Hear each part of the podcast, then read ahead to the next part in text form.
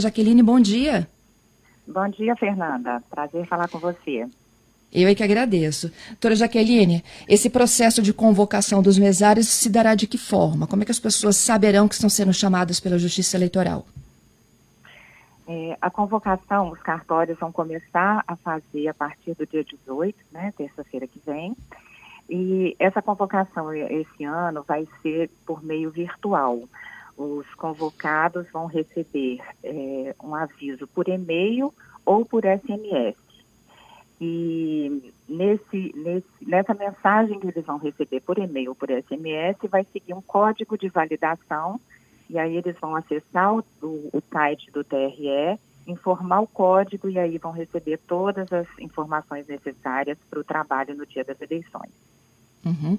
Essas mensagens elas chegam com a base de dados de vocês da última eleição, né? Da última convocação, seja, o telefone daquele mesário e o e-mail que ele forneceu na época. Exato, não só isso, porque ao longo de todo o tempo nós temos no site do TRE um canal que é para que é para o voluntariado, né? As pessoas que querem ser um mesário voluntário entram no site do TRE na aba eleitor e eleições tem lá um campo só para mesários e aí as pessoas que querem trabalhar podem fazer ali o cadastro. E elas vão informando é, os seus, seus dados pessoais, inclusive telefone e e-mail, e esses, é, dependendo de onde é o eleitor, esse, esse cadastro já vai direto para a zona eleitoral e os cartórios se organizam para fazer essas convocações, inclusive com os voluntários. Aliás, é principalmente com voluntários. Né? Nós, nós já temos uma base muito boa de voluntários, mas ainda não é 100%.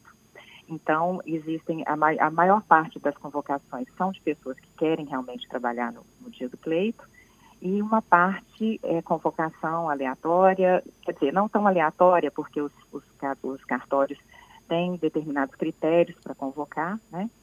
E, e, aí é feito dessa forma. Esse ano vai ser, a, a convocação vai ser dessa forma, é, evitando ao máximo o contatos presenciais, né, por conta da pandemia. Então, é, inclusive os treinamentos também vão ser, vão ser por EAD, treinamento à distância, mas isso tudo vai estar informado para cada convocado na, na carta convocatória. Como é que ele pode saber que ele não está recebendo, por exemplo, né, um, um vírus, que, que é de fato justiça eleitoral quem está se comunicando com ele? Isso. Porque ele vai ter que clicar no link, não é isso? Isso, é exatamente por isso que a gente não, não a Justiça Eleitoral não coloca links. É importante que as pessoas saibam que qualquer e-mail dizendo que é da Justiça Eleitoral, mas que tenha um link, clique aqui, é, isso é falso, não é da Justiça Eleitoral. O cuidado que a gente tem para que os, os mesários é, não, não tenham essa, essa dados roubados em, em e-mails falsos é isso. As nossas mensagens não têm link, não tem direcionamento para a página. A página indicada é, é, a do TRE, né? E é, o que eles vão receber é apenas um código de validação, não um link para clicar. Então, depois de recebida a mensagem, a pessoa acessa o, a página oficial do TRE e ali a gente vai ter bem, bem simples ali uma forma dele validar o código e aí sim receber as informações da convocação. Compreendido. Agora, doutora Jaqueline, a gente está numa eleição muito atípica, Do, né? Doutora não, Fernanda, pode tirar o doutora. tá certo. A gente está numa eleição muito atípica, a gente está vivendo nessa pandemia, as pessoas podem se recusar com medo de se contaminarem?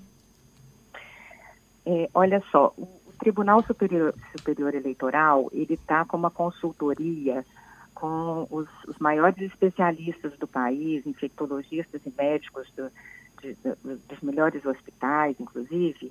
Então, está sendo é, é, formado um protocolo todo para a eleição, sabe?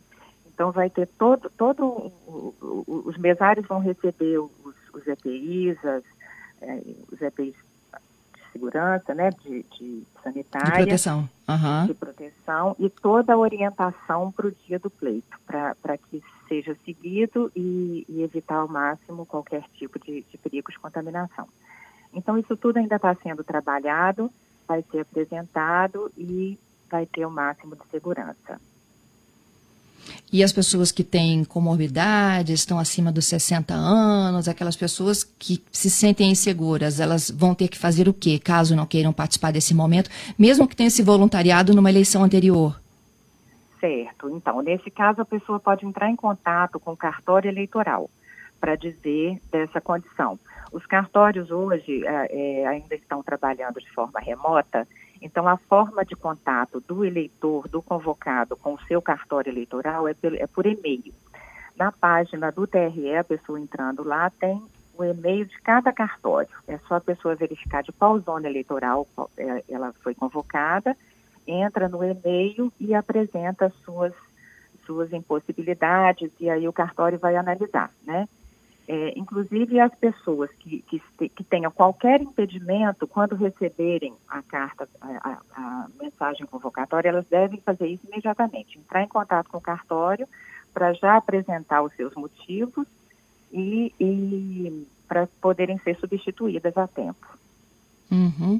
Ó, a, a ouvinte aqui, a Marinilda, ela me diz exatamente isso. Olha, eu estou afastada do trabalho, tenho mais de 60 anos e acredito que vou ser convocada. Qual é, o, qual é a orientação? E, repetindo, então, que a senhora explicou, Jaqueline, é, se ela tem mais de 60 anos e tem comorbidade, ao receber a convocação, entre imediatamente em contato com o cartório. Exato. Entre em contato o... com o cartório já dizendo que não, não vai poder participar e, e porque vai, essas coisas vão depender muito dos motivos, né, Fernanda? Obviamente, quem está no grupo de risco, quem tem uma comorbidade, isso aí os juízes vão analisar e dispensar facilmente. Agora, é, a convocação, a dispensa depende muito da, da é, do entendimento do juiz. Da justificativa, né? Então, da justificativa. Então, essas justificativas precisam ser apresentadas ao, ao juiz que o convocou. Uhum. O Eduardo, outro que nos encaminha a pergunta. É, havendo aumento de horas do pleito no dia da votação e não treinamento presencial, como que fica a folga de um voluntário? O treinamento vai ser em EAD, mas ele tem o controle de participações. Então, a pessoa vai fazer o treinamento EAD, porque, porque a folga é o seguinte: é por dia trabalhado, inclusive pelo treinamento realizado.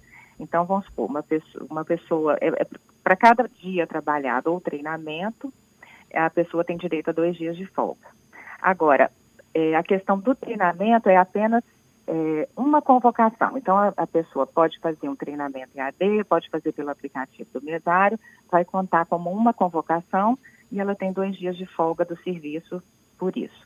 Então, esse treinamento em EAD ou pelo aplicativo é controlado e a participação nos dias do pleito também. E a pessoa depois vai poder tirar uma declaração pela própria, pelo próprio site do TRE vai estar registrado que ela participou do treinamento, primeiro turno, segundo turno e os dias de folga. Ele continua tendo os mesmos dias de folga, não é isso? Continua, Mesmo ele participando tudo de forma virtual, o treinamento. Exatamente. Isso tudo vai ficar computado e até a declaração vai ser online, mas com, com cômputo do treinamento e dos dias trabalhados. Para cada uhum. um desses, dois dias de folga do serviço. Entendido. Tem mais uma pergunta que chega, do Gerson. A dispensa de pessoas com problemas ou comorbidades é, será de forma simples ou haverá necessidade de atestado médico ou algum laudo médico? Olha, é, essas questões vão depender muito de cada juiz eleitoral. Eu não posso dizer que há uma uniformidade. É, se a pessoa está no grupo de risco, por idade já é, já é mais tranquilo de, de aferir, né? e, a, a, pessoa pode apresentar essa, essa negativa. Mas as outras formas, eu, eu sugeriria que fosse encaminhado o e-mail já com alguma comprovação. Ficaria mais fácil do juiz aferir e, e dispensar. Quem pode ser mesário, Jaqueline? É mais fácil dizer quem não pode, né? Ok. Porque, é, os menores de 18 anos não podem ser mesários os candidatos e os parentes até segundo grau, é, membros de diretórios de partido, é, autoridades e agentes policiais, pessoas que tenham é, cargo de confiança do Poder Executivo e os servidores da Justiça Eleitoral. Quem as pessoas que não estão em nenhum desses grupos estão aptas a ser convocadas. Compreendido. E quem quiser se voluntariar, tem um canal, então, lá no site do TRE. Exatamente. Temos, temos um canal no site do TRE. Na página principal, que é tre-es.jus.br, a primeira aba à esquerda é eleitor e eleições. A pessoa clica ali e procura o assunto mesário.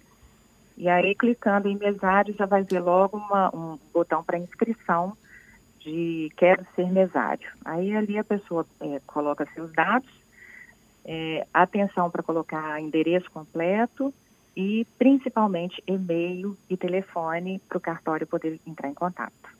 Uhum. Mais uma outra pergunta aqui do Wanderson. É, no caso de convocado, a, obriga a, a, a, participação é obrigatória, não é isso? A não ser que haja uma dispensa do juiz da, do município. Essa é uma pergunta excelente, porque é o seguinte, Fernanda, as pessoas se voluntariam e, e, depois da convocação elas falam, ah, não, eu não quero mais me voluntariar. Mas aí é, não é assim que funciona. A pessoa que quer ser mesária, ela pode se voluntariar e aí ela vai fazer parte de um cadastro em cada cartório eleitoral, né, do, do, seu respectivo cartório eleitoral. A partir da convocação, aí já cria um vínculo, ela já está convocada, está obrigada a comparecer, a menos que apresente uma, uma justificativa que o juiz aceite depois é, para ser dispensado. É, a, se a pessoa já tiver esse impedimento ao ser convocada, ela deve entrar em contato imediatamente com o cartório eleitoral. Se for um problema superveniente, a pessoa no dia da eleição não puder comparecer, aí ela tem 30 dias para apresentar a justificativa. Mas para os cartórios, quanto antes a pessoa já se, indicar impedida, é melhor, porque ah, é, pelo tempo, né, para fazer uma substituição desses eleitores que não poderão comparecer. Uhum. Mais uma outra pergunta: se filiados a partidos podem ser mesários?